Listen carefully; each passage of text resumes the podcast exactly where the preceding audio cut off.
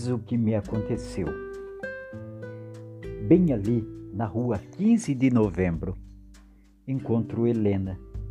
Por cima de seus ombros, alvos ombros, avisto um grande relógio em pedra.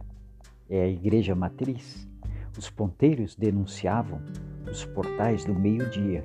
Por uma janela interposta, viajo séculos e séculos a quem? Vi Napoleão de joelhos aos pés de Josefine, Hitler congelando soldados na inóspita Sibéria, o cavalo de Troia sem arreios e o passado presente de grego.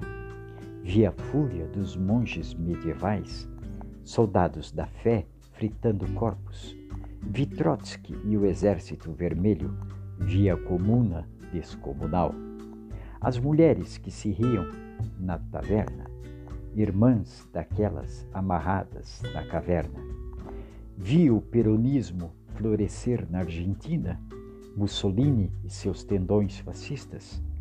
No sexto português, uma Carlota Joaquina. Vi o Taj Mahal num torvelinho de areia, o esplendor do reinado Nabucodonosor, Honoré de Balzac e suas balzaquianas. Gabriel Garcia Marques, passeando na mórbida Macondo com os Buendia, vi um foguete rasgando os céus e aves de aço a cuspirem terror e fogo sobre Hiroshima.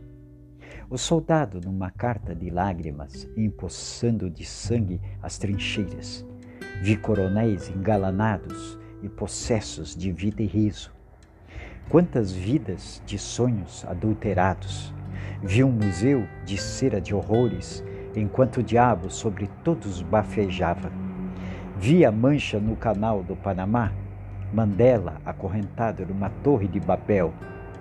Eu vi e seu Zeppelin gigante, o mendigo caído num prato de feijão, descansando entre as coxas de Maria, as geleiras, os desertos, as tempestades. A tudo isso, então, ali eu vi.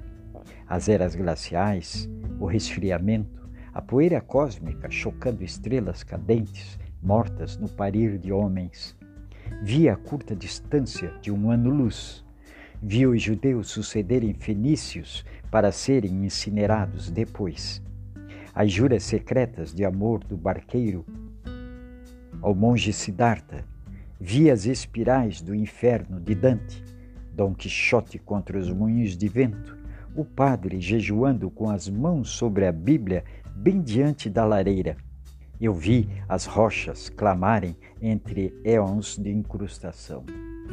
Eu vi uma ossada de neandertais ainda não fossilizada, o morro dos ventos uivantes descortinando uma nova aurora nas estepes. Vi a terra e o centro do fogo nos planetas de corações agalopados.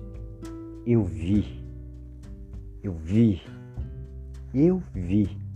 E o relógio ainda marca meio-dia. Ainda estamos na mesma badalada. Nossa, e eu ainda estou aqui.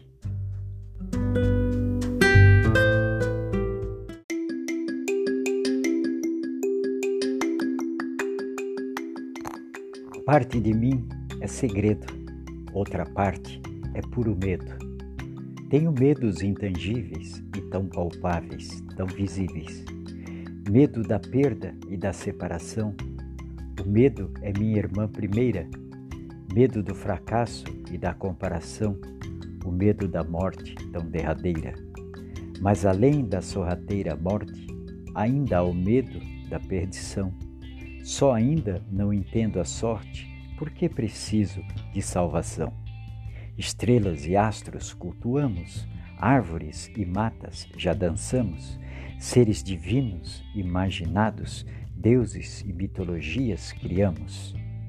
E dentro de mim há um conceito enraizado há milhares de anos, e um grande nó ainda fere meu peito, que a vida é um perigo e não se vive sem danos. Parte de mim é segredo, outra parte é puro medo. Medo de viver e de morrer, enredado neste grande enredo. Amo a uma mulher. Tem corpo de sereia, cheira rosa, estação. No sorriso, lua cheia, uma noite de verão. Ela tem um mistério onde guarda a paixão, na mão o império e no peito a solidão. O sentir sem critério é quente corta rente, mas que caso sério faz o amor na gente. Penso nesta mulher, sofro o meu desejo. Quem sabe ela quer morar no meu beijo.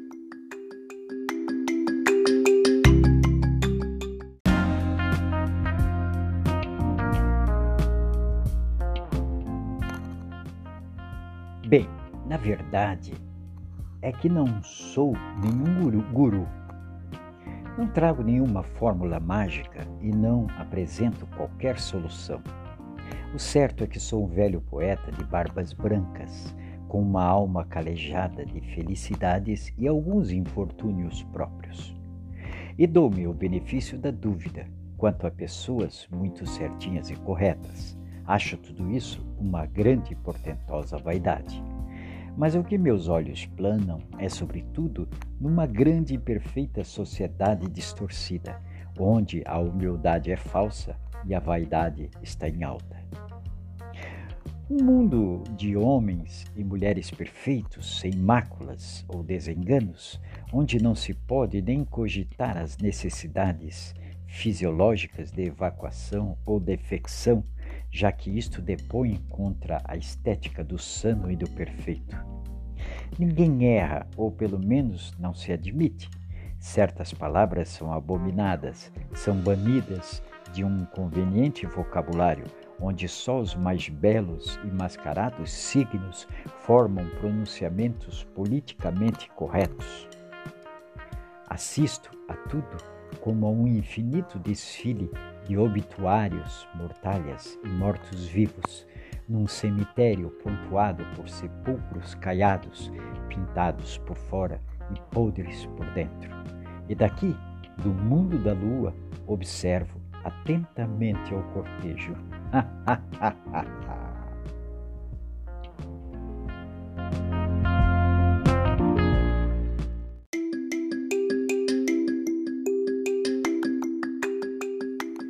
Eu sou ótimo porque tenho medo, porque sou covarde, porque sou pequeno, porque sou mentiroso. Eu sou ótimo porque sou irado, porque sou desequilibrado, porque sou inculto, porque sou nécio e ignorante. Eu sou ótimo porque sou vaidoso e feio, porque sou fraco e frio, porque sou um poço de falhas, porque sou egoísta e arrogante. Eu sou ótimo porque sou dissimulado e duvidoso, porque não sou digno das pessoas, porque sou indigno de deuses e santos, porque estou sempre à contramão da realidade e de sua história. Eu sou ótimo porque sou crítico e invejoso, porque dou-me a julgamentos vazios, porque acredito ser confidente da verdade, porque sou míope e limitado, porque meu amor é condicionado. Eu sou ótimo, porque antes de tudo mais eu sou hesitante e inseguro, porque sou condenado e condenável, porque não mereço o amor da mulher amada, porque sinto e antes também sou um asco. Eu sou ótimo, porque arrasto uma grande dúvida, porque minha dúvida duvida até da dúvida, porque caminho na incerteza como se a pisar em ovos, porque o benefício da dúvida dá-me o tênue traço da minha tão duvidosa humanidade.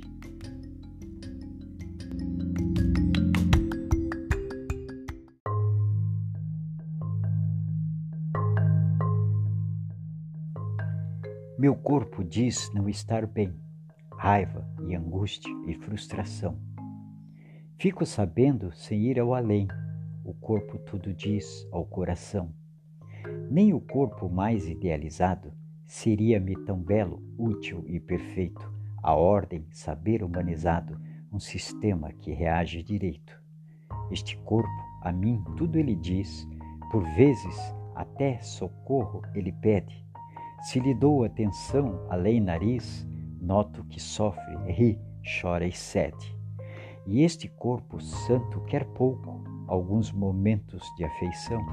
Se passo os dias tal qual louco, não lhe dou sequer observação. Basta uns bocados de carinho, reconhecer de fato seu calor. É tratado como feio patinho, mas é ele quem luta com valor. Meu corpo tudo vale, campeão, nenhum outro há noutro lugar. Não importa o que diz a religião, é nesse corpo que posso amar. Dizem que o corpo de nada vale e que a perfeição está lá no céu.